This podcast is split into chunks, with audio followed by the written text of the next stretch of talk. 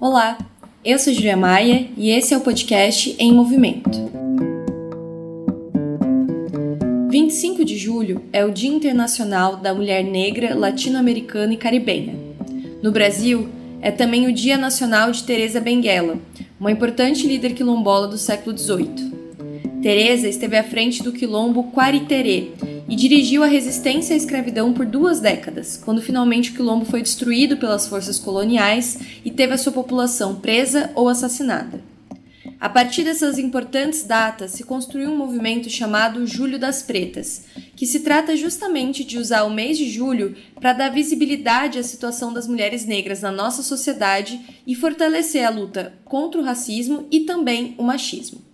É para falar sobre a vida e a luta das mulheres negras brasileiras que hoje no podcast Movimento a gente vai conversar com Carla Zanella, socióloga, coordenadora do coletivo Juntas e do Emancipa Mulher. Carlinha, seja muito bem-vinda. Tô bem feliz de receber você aqui no podcast. Oi, Júlia. Eu que tô super feliz de estar aqui novamente. O podcast é muito importante para a gente poder aí, ter um espaço para apresentar nossas ideias, debater com uma perspectiva de esquerda. Então, muito obrigada pelo convite de estar aqui mais uma vez. Fico super feliz. Carlinha, eu acho bem importante a gente começar esse debate colocando o pé na realidade, né? Afinal de contas, por que, que a gente fala sobre o Júlio das Pretas? Então, eu queria começar te perguntando qual que é a atual situação das mulheres negras no Brasil e por que que a importância desse mês a gente dá visibilidade para isso a situação da população negra no Brasil como um todo, né, é uma situação é, que necessita de bastante atenção e políticas públicas, na verdade, para que a gente possa ter, de fato, algum tipo de reparação, porque a gente fala de um país que tem um pouco mais de 500 anos, dos quais 400 anos a população negra foi escravizada. E aí a gente não precisa retomar aqui os horrores que foram os período da, o período da escravidão, especialmente para mulheres negras, com a população é, brasileira forjada muito pelo estupro de mulheres negras, né?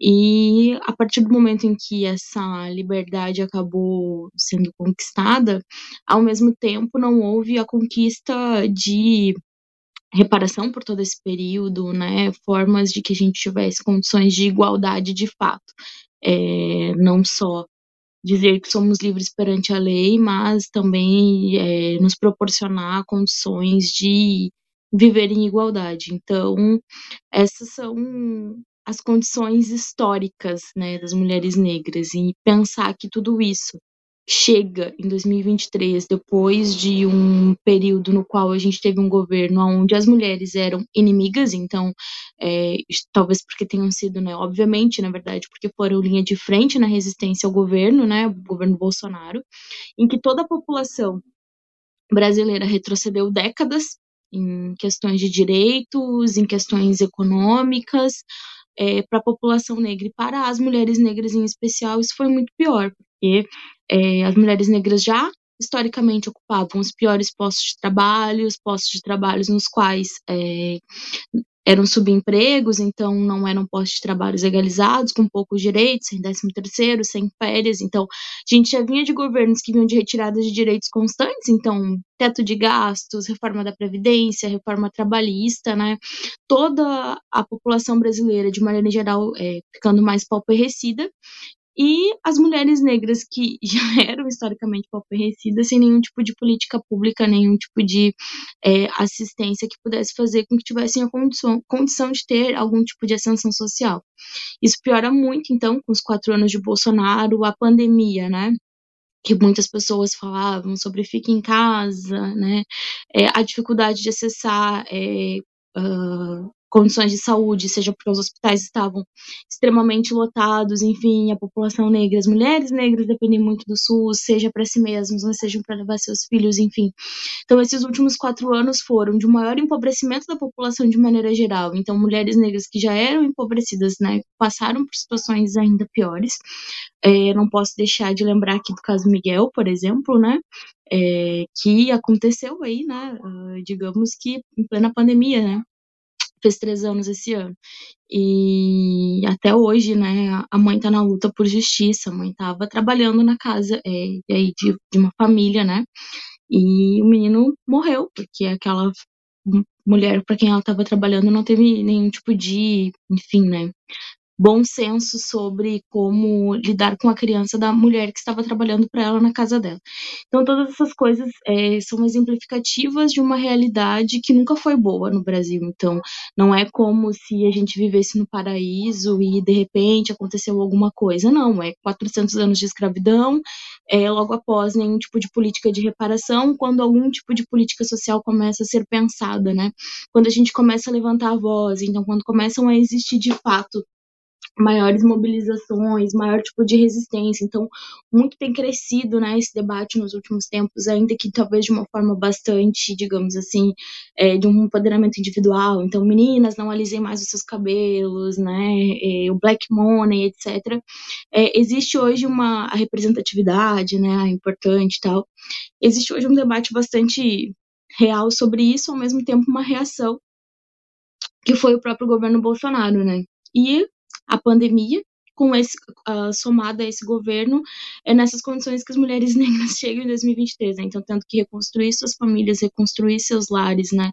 Batalhar por emprego. Então, as nossas condições são as condições. E isso que é muito interessante, porque quando eu tô falando de como que é a realidade das mulheres negras, a gente tá falando de como é a realidade brasileira. Porque somos a maioria da população, somos nós as responsáveis pelas famílias. Então, não tem como falar de mulheres brasileiras se você não tá pensando nos lares brasileiros. Então, a gente tá falando aí sobre a necessidade de reconstrução de políticas públicas de saúde, necessidade de políticas públicas de moradia, necessidade de políticas públicas para que se recupere, né, para que se tenha de fato, na verdade, é, empregos para que se recupere uma política trabalhista que seja menos nociva para a classe trabalhadora. Então, tudo isso a gente vai estar de alguma forma falando de população em geral, mas estou falando aqui de uma condição específica das mulheres negras. E isso é bem interessante, porque você tem uma ideia mesmo de que do próprio das próprias mulheres negras, né? Uma coisa que o movimento negro e o movimento de mulheres negras diz muito que quando a sociedade for uma sociedade de bem viver para as mulheres negras, é, existe uma grande chance de que a sociedade seja uma sociedade de bem viver para toda a população. Então, falo, falei bastante mulheres negras, mas na verdade foi a realidade da população brasileira como um todo, né? Paupericida, precisando de emprego, precisando de saúde, precisando de educação, precisando de onde deixar seus filhos, e aí se vai, porque todas as tudo aquilo que o movimento feminista fala é muito real, né? De que a gente precisa de creche, a gente precisa de uma educação é, de qualidade, enfim, então tudo isso é bastante concreto. Pra, e, e falar daquilo que as mulheres negras precisam, mas sim a gente falar daquilo que é concreto, daquilo que é real, daquilo que é cotidiano. E saindo um pouco desse concreto, mas entrando nos conceitos que também nos ajudam a compreender e até intervir na realidade, tem um conceito que é muito caro para as feministas negras, que é de interseccionalidade. Queria pedir para você explicar o que, que é interseccionalidade, como que ela se expressa na prática. O conceito de interseccionalidade, ele é um conceito que tem sido bastante aprimorado, na verdade, e reivindicado nos últimos tempos, como tu bem falou, né? Porque ele é um conceito capaz de interligar de que maneira as estruturas de poder podem gerar opressões que afetam o indivíduo, mas também a coletividade, né? Então, a gente pensar que. E ele não é um conceito, digamos assim, novo, né? A gente pensar que as opressões elas estão de alguma forma ligadas, interligadas, que os indivíduos são atravessados por essas opressões é, estruturais, ele já, já era algo que o feminismo negro pensava há algum tempo, né? Então, o conceito de interseccionalidade ele vai ser cunhado por uma professora é, de direito na, no final da década de 80, a partir de um caso de uma mulher negra que estava sendo julgada né, pelo judiciário americano, a Kimberly Crenshaw.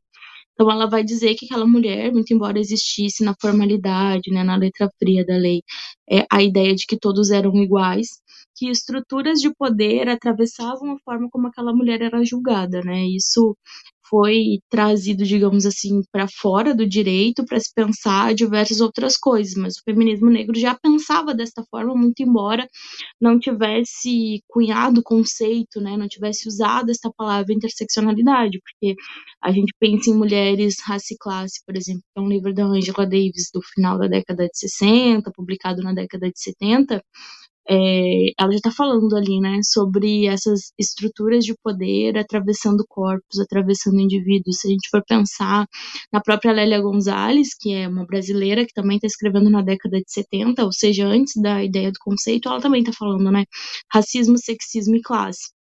Então, o conceito de interseccionalidade ele surge para a gente poder nomear né, a gente poder trazer à luz da comunicação aquilo que são os atravessamentos. E eu acho que é, hoje em dia existem algumas formas né, de se entender, seja enquanto uma metodologia, seja enquanto uma teoria, seja enquanto uma lente, que é a forma como eu gosto de tratar, né, de que a interseccionalidade é uma lente da qual a gente é, a partir do momento que se apropria dessa ferramenta, então tratar a interseccionalidade como uma, uma ferramenta de análise, né? Uh, a partir do momento que a gente se apropria dessa ferramenta, que a gente coloca a lente da interseccionalidade, a gente nunca mais consegue é, observar realidade que não seja a partir de uma perspectiva interseccional. Então, entender que as pessoas são atravessadas, e quando a gente fala em atravessados, inclusive se usava muito a ideia dos cruzamentos para explicar o conceito de interseccionalidade, então, o indivíduo seria uma pessoa onde ele passa a avenida de gênero, avenida de raça, avenida de classe. Em alguns indivíduos, todos esses cruzamentos aconteciam, mas eu acho que mais do que isso é mesmo avaliar as estruturas de poder, seja do, do da superestrutura né, para o indivíduo, seja do indivíduo para a estrutura. Então, um, o conceito de interseccionalidade ele nos ajuda de fato é, a ter uma análise mais uh, potente e capaz de transformar realidades, porque a partir do momento em que você é, passa a considerar como universal apenas uma categoria ou outra, você está excluindo diversas outras situações, né? Então não tem como a gente pensar exclusivamente classe, sem considerar que dentro da classe. E aí trazendo aqui, por exemplo, a própria Lélia Gonzalez, ela vai dizer isso, né? E na classe trabalhadora, por exemplo, existem pessoas que, eh, muito embora não sejam as responsáveis pelo racismo, então você compreender é, que o racismo é uma opressão estrutural que vai muito além da capacidade de, de é, da própria classe trabalhadora, da vontade da classe trabalhadora de reproduzi-la, mas que, por exemplo, dentro da própria classe trabalhadora existem é, indivíduos que colhem os dividendos do racismo, né? Então, muito embora não sejam os principais atingidos, é, um, recebem alguma forma de benefício disso, isso que ela chama de dividendos, é você pensar que algumas pessoas dentro da própria classe recebem os dividendos disso. A gente pode aplicar isso, por exemplo, para o próprio machismo, sexismo, né? E isso acaba nos é, separando. Então, acho que o conceito de interseccionalidade ele serve para a gente conseguir analisar a realidade material, né, concreta de fato e pensar em perspectivas de como a gente supera essas, essas diferenças para a gente poder construir uma sociedade diferente juntos. Então, eu acho que até mais do que um conceito que separa, ele é um conceito que serve muito para nos unir, porque a gente pode encontrar pontos aonde a gente, por exemplo, na opressão de gênero se encontra com todas as mulheres, é, e vai ter a opressão de raça que talvez nos separe, mas vai ter a opressão de classe que vai nos reencontrar em diversos momentos, que vai fazer com que a gente também se reencontre em diversos momentos, e bom, como que a gente pode dar vazão para essas opressões, entendendo que elas funcionam dentro de uma estrutura, é, de uma superestrutura, na verdade, que se estrutura nessas, é, nessas opressões justamente para se reproduzir de forma contínua e ir avançando, né? Então, de que maneira o capitalismo, que nunca não é patriarcal, nunca não é heteronormativo, nunca não é branco, né? É, se utiliza dessas opressões para manter as pessoas é, como cidadãos de segunda linha, como escalonados numa categoria até muitas vezes de não cidadão, né? Então, o de não cidadã, pensando aqui especificamente o feminismo e mulheres, né? Então, o conceito de interseccionalidade, compreender de que maneira isso nos atravessa, pode nos ajudar muito a superar, né? Então, e acho que e, entrando assim, né, numa deba num debate bem intelectual e mais profundo, eu acho que a gente que se reivindica, né, como feministas, socialistas, marxistas, ainda precisamos conversar melhor, assim, com esse conceito, com essa ferramenta. Eu acho que não tem como você se considerar uma feminista interseccional se você não debater é, a partir de uma perspectiva materialista, histórica, dialética, então a partir de uma perspectiva marxista. Ao mesmo tempo, eu acho que a ideia de você ter é um sujeito universal ou uma opressão que universalize isso, talvez classe, enfim, ainda é muito uh, que é o conceito de classe ainda é bastante rejeitado pelas feministas interseccionais que se reivindicam como feministas interseccionais. Então, como que esses instrumentos, como essas ferramentas se conversam, acho que é um desafio que está colocado para gente, né?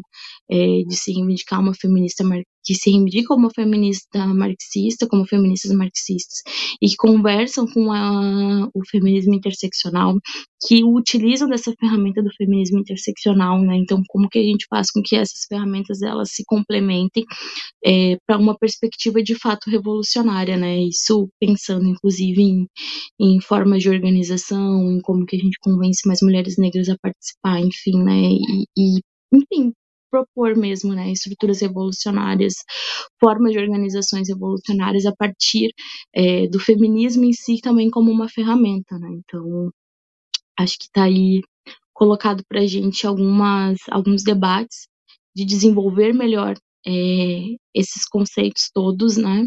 Uh, e é comum, assim, eu diria até que é bastante normal, é, porque tudo ainda é bastante novo, tudo ainda está tudo em bastante produção, digamos assim, né? Seja o próprio conceito. Então, quando a Kimberly, por exemplo, desenvolve isso a partir do direito, ela nem talvez nem imaginava que, fosse surgir de produção acadêmica é, pós isso, né? E a gente também, né? uh, próprio feminismo marxista por, por algum tempo assim também teve é, alguma dificuldade, alguma é, debate mesmo com essa ideia do próprio feminismo e do feminismo negro. Então, os, as produções da Angela, da Angela, as produções da Lélia, por exemplo, né? Quando ela fala de dividendos do racismo, que eu estava falando no, em algum momento de, de responder essa pergunta, é, ela vai dizer que existiam muitos debates naquela época com a própria esquerda de que falar de racismo falar de feminismo dividia a classe, que isso não deveria ser algo é, a ser debatido. Felizmente, tudo isso foi superado, né? E hoje a gente sabe muito bem que não tem como falar em uma revolução se a gente não falar em feminismo, se, falar, se não falar é, em antirracismo, né? E a gente precisa ir desenvolvendo cada vez mais esses conceitos. Eu acho que está colocado, está uma bola quicando aí para as feministas marxistas é, irem trabalhando melhor com isso. Carlinha, é, uma última pergunta para a gente encerrar. Acho que você falou sobre a concretude da realidade das mulheres negras no Brasil hoje, também falou um pouco sobre o elemento teórico que é fundamental para pensar essa realidade mas eu quero te perguntar sobre os desafios e as tarefas que você vê para o movimento de mulheres negras no próximo período.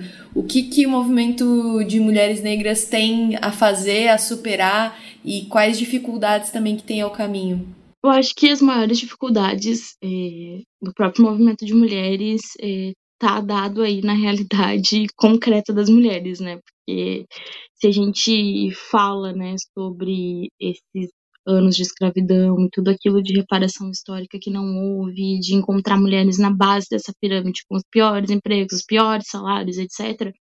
É, que é um diagnóstico que, enfim, de certa forma a gente já está meio cansado de saber, né? Também pensar em como a gente organiza as mulheres para essa luta coletiva é o maior desafio.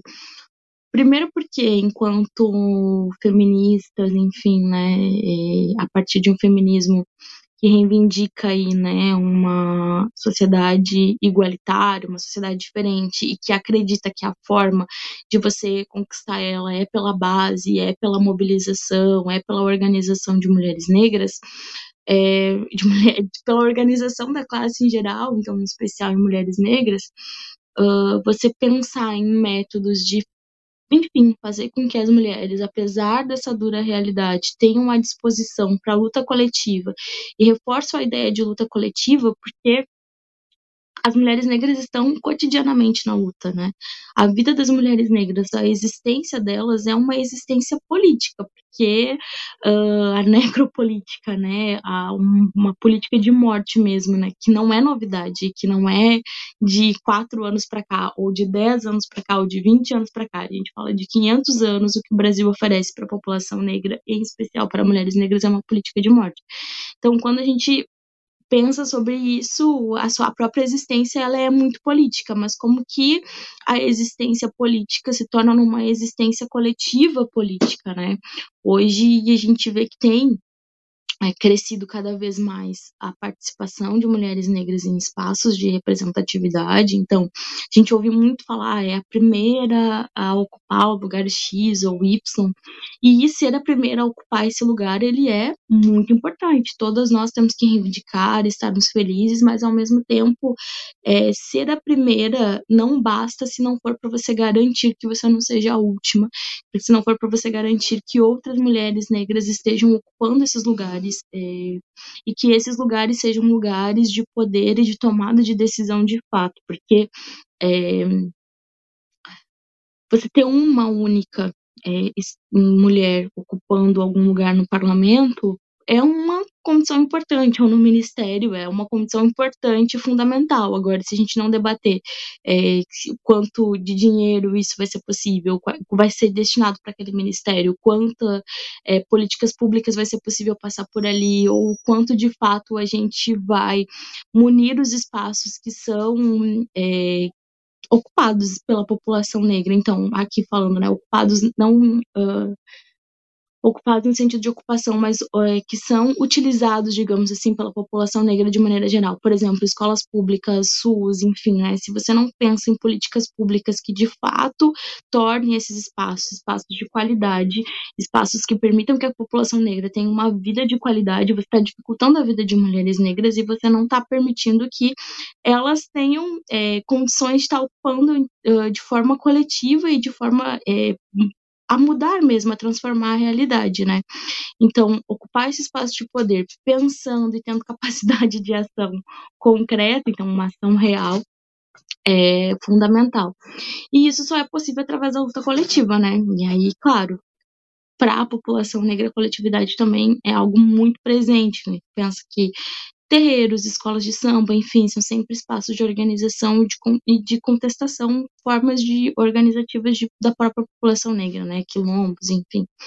É, mas eu acho que a tarefa aí é como que a gente organiza isso para uma para sair do campo né, é, da crítica e também passar para um campo de tomada de poder de forma mais concreta, justamente para pautar é, essas políticas públicas de maneira objetiva. Então, pensar aí que 2023, é, recentemente, por exemplo, se aprovou arcabouço fiscal, é, e o quanto isso vai impactar naquilo que eu falava recentemente, né, sobre escolas, sobre o SUS, né, é, de que maneira isso vai impactar na nossa vida, ao longo dos anos a gente vai é, de fato saber, mas pensando que os investimentos públicos não vão ter a possibilidade de ter crescimento por um longo período de tempo, um crescimento de forma real, pode imaginar que as mulheres negras vão ser as, as principais atingidas. E aí, é, todo esse crescimento de mulheres negras, por exemplo, no parlamento, né, é, ele foi importante, mas a própria é, a nossa própria organização para debater essas políticas públicas talvez não tenha sido suficiente para a gente compreender a maneira como elas afetam a nossa vida, né? Então, que a gente tenha cada vez mais espaço para isso, e eu penso que os espaços para isso são organizações políticas. Então, a gente conseguir ter um espaço, um, uma organização política capaz de unificar as nossas lutas, de é, centralizar um debate político mais nacional, que a gente vai debater economia, para onde estão esses investimentos, é algo que está muito colocado para as mulheres negras e porque o principal desafio do próximo período, e fiz todo esse preâmbulo para dizer que o principal desafio do próximo período é justamente avançar na conquista de direitos, avançar na, na, na conquista de políticas públicas, e isso só é possível através da luta coletiva, não vejo outra forma, né? Além disso, eu acho que pensando nesse lugar, né, do parlamento, das exigências que nos estão colocadas, a gente seguia a luta de justiça por Marielle, porque a gente conseguiu, falava disso logo lá no início, né, da, do, da nossa conversa sobre o quanto o tema da representatividade, do quanto o tema do empoderamento, ainda que de uma forma é, individualizada, estava rolando bastante, de certa forma funcionando, e que bom. Mas quando a gente pensa que as nossas mulheres que conseguem ocupar esses espaços estão ameaçadas é, de vida, e a Marielle é o maior exemplo disso, é, a gente percebe o quanto o desafio ainda é grande, porque se a gente nem está, de fato, é, fazendo é, mudando as estruturas econômicas, né? Então, sendo radical, resolvendo os problemas pelas raízes, muito embora nós sejamos radicais, né? Nós não estamos conseguindo implementar políticas radicais e ainda assim estamos de forma tão ameaçadas, né? Estamos tão, enfim, sujeitas a perder a nossa vida pelo simples fato de estarmos denunciando, de estarmos ocupando esse espaço é, de destaque, de parlamento, de algum poder que ainda não é, é tão pequeno, né? Uh, se a gente não conseguir fazer isso, né? Se a gente não conseguir esclarecer, né? Ou escurecer, como preferirem, é o que foi esse crime, né? Uh, que, quem foi que mandou matar? Por que mandou matar? E que essas pessoas sejam punidas por isso, ainda vai ficar bastante difícil para que mulheres negras tenham coragem de se colocarem nesses espaços, porque realmente é uma coragem, né? É você entrar com a sua própria vida, né? Você pôr da sua própria vida para ocupar esses espaços. Então, é algo bem é, necessário e eu diria que bastante urgente frente a um governo que colocou a própria irmã da Marielle para um ministério. Então, é muito importante que o governo Lula se preocupe, ajude e coloque tudo que tiver disponível, né, ao seu alcance para resolver esse crime é, seja para que a gente possa ter justamente um lugar de maior segurança para fazer tudo aquilo que eu falava antes disso, né? Se organizar, lutar por direitos, construir organizações que sejam capazes de unificar as nossas pautas e que a gente possa lutar de maneira coletiva para conquistá-las. Carlinha, muito, muito obrigada por esse papo, acho que bem importante e fico aí animada também para esse Júlio das Pretas, para participar dos espaços. Sei que o Juntas também está organizando iniciativas, o Emancipa, e é um mês importante da gente jogar a luz a, a esse debate que muitas vezes é secundarizado, né? Eu acho muito, muito legal que você coloca sobre como pensar gênero, pensar raça, não é sobre dividir a classe, mas é justamente sobre a gente entender do que se compõe a nossa classe, como se compõe a nossa classe e quais as melhores ferramentas e formas que a gente precisa lutar juntos para superar essas opressões que estão conectadas né, ao debate também da exploração econômica. Então, muito obrigada pela conversa. Eu que agradeço, podem me chamar sempre, adoro participar. Junto é sempre muito sensível para pensar as pautas e as perguntas, né? Então, te agradeço bastante pelo convite e agradeço bastante ao movimento pelo espaço. Podcast Movimento é uma iniciativa da revista Movimento e do Movimento Esquerda Socialista. Nos acompanhe também pelo site movimentorevista.com.br. A trilha sonora de Alex Maia e a edição de áudio da Zap Multimídia.